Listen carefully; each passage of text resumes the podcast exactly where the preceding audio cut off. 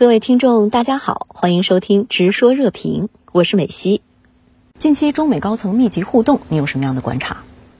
在最近一个月时间来，中美高层的互动颇引人关注。中央外事工作委员会办公室主任杨洁篪与美国总统国家安全事务助理沙利文在卢森堡会晤，国防部长魏凤和与美国的防长奥斯汀在新加坡香格里拉对话会期间举行了双边会晤。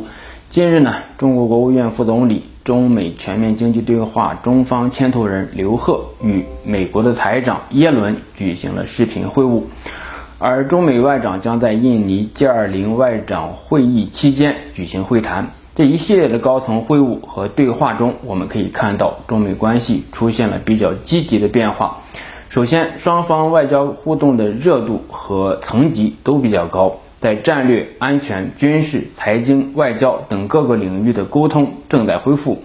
通过持续密集的外交沟通，增加相互之间的了解，减少误判，管控分歧。这是非常重要的，这也是落实两国元首两次视频通话达成的重要的共识。搞好中美关系是一道必答题，双方的工作层的沟通和交流是必要的，也是必须的。其次，在经历了一段时间的波动或者探底之后，中美关系有望筑底，而最近密集的高层互动则带动中美关系反弹回升。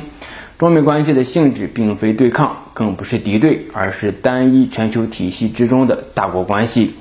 中美关系要建立在相互尊重的基础之上。所谓的相互尊重，就是要关注和照顾彼此的利益目标，当然也要对彼此的实力地位有更多的相互理解。中美都是世界大国，利害关系也嵌套在一起，脱钩或者切割是不可能的，也是不可行的。中美之间只能和平共处，而不能对抗。美方也多次强调要为中美关系设置护栏，其实呢，就是防止中美关系脱轨翻车。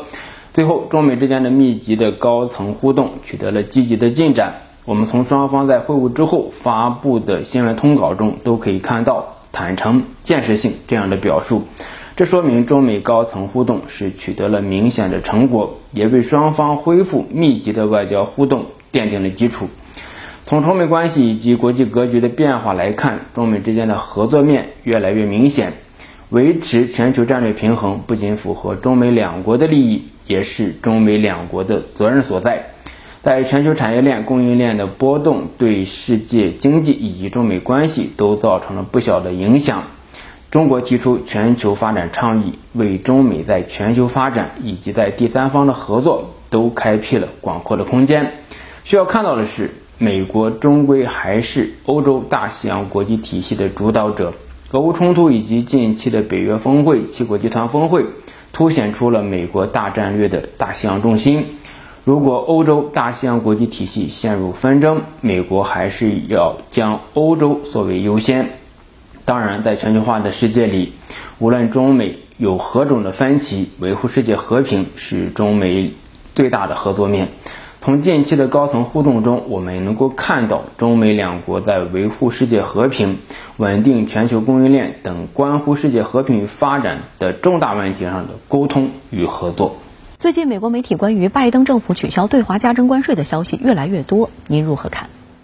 面对四十多年来最严重的通胀，拜登政府似乎手段并不多。如果通胀继续高企，必然对十一月的中期选举产生影响。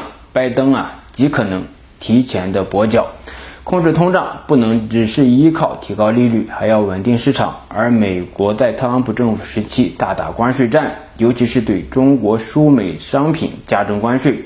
研究表明，这些关税的成本主要是由美国的消费者来承担了，这就意味着加征的关税提高了美国的通胀率，这是很简单的道理。美国的财长耶伦曾经担任过美联储的主席，他最近一直在推动拜登政府比较广泛的取消加征的关税，以此来抗击通胀。耶伦的想法也得到了商务部长雷蒙多的支持。从常识来看，如果说通胀只是个货币的问题，那就让美联储暴力加息就可以了。而作为财长的耶伦完全不需要操心关税的事情，而耶伦是前任的美联储主席，他要是说。只要美联储加息，通胀自然就下来了，那就可以完全把责任推给美联储。但是耶伦是推动取消加征关税的主要的推手，这就说明关税摩擦以及一连串的经济制裁的确是美国通胀的重要的原因。问题就在于这么简单明了的常识之下，为什么拜登政府还在犹豫呢？一个很重要的原因就是对华关税摩擦是特朗普政府对华政策的最大的手笔，而现在如果取消了，必然会遭到特朗普以及共和党的批评。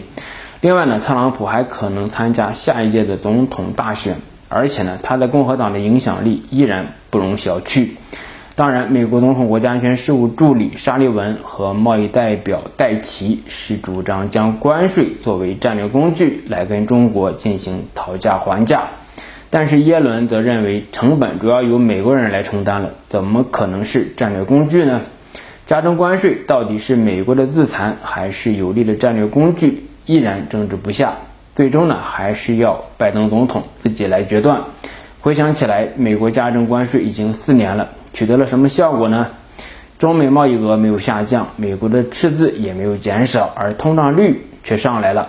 拜登可能会选择一条中间的道路，就是撤销一部分加征的关税，同时呢，启动一项新的调查，主要是针对中国对高科技产业的补贴。其实呢，就是拜登刚上任之后的小院高墙的政策。四年来的关税摩擦，至少说明中美两个市场是嵌套在一起的。将贸易产业变成战略工具是不可行的，而现在拜登政府的犹豫不决，不仅付出了明显的经济成本，也会付出政治成本。任期快过半了，拜登还没有从特朗普的阴影中走出来。